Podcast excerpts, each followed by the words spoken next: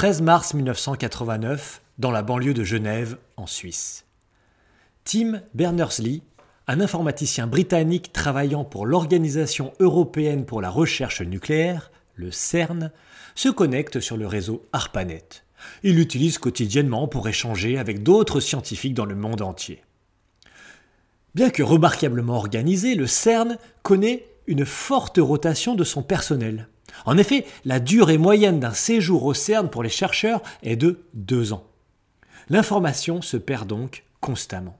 Les détails techniques des projets passés sont parfois perdus ou ne sont retrouvés qu'après une enquête longue et minutieuse.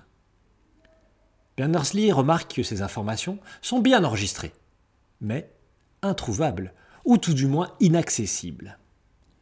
Ce jour-là, Berners-Lee allume donc son ordinateur et rédige un mémo à Mike Sandal, son supérieur. Il lui présente une proposition présentant un système hypertexte permettant d'accéder plus facilement aux informations du CERN. Il propose de créer des mots cliquables, renvoyant sur l'adresse d'une autre page sur le réseau. Plus tard, Sandal la note en disant Vague mais prometteur.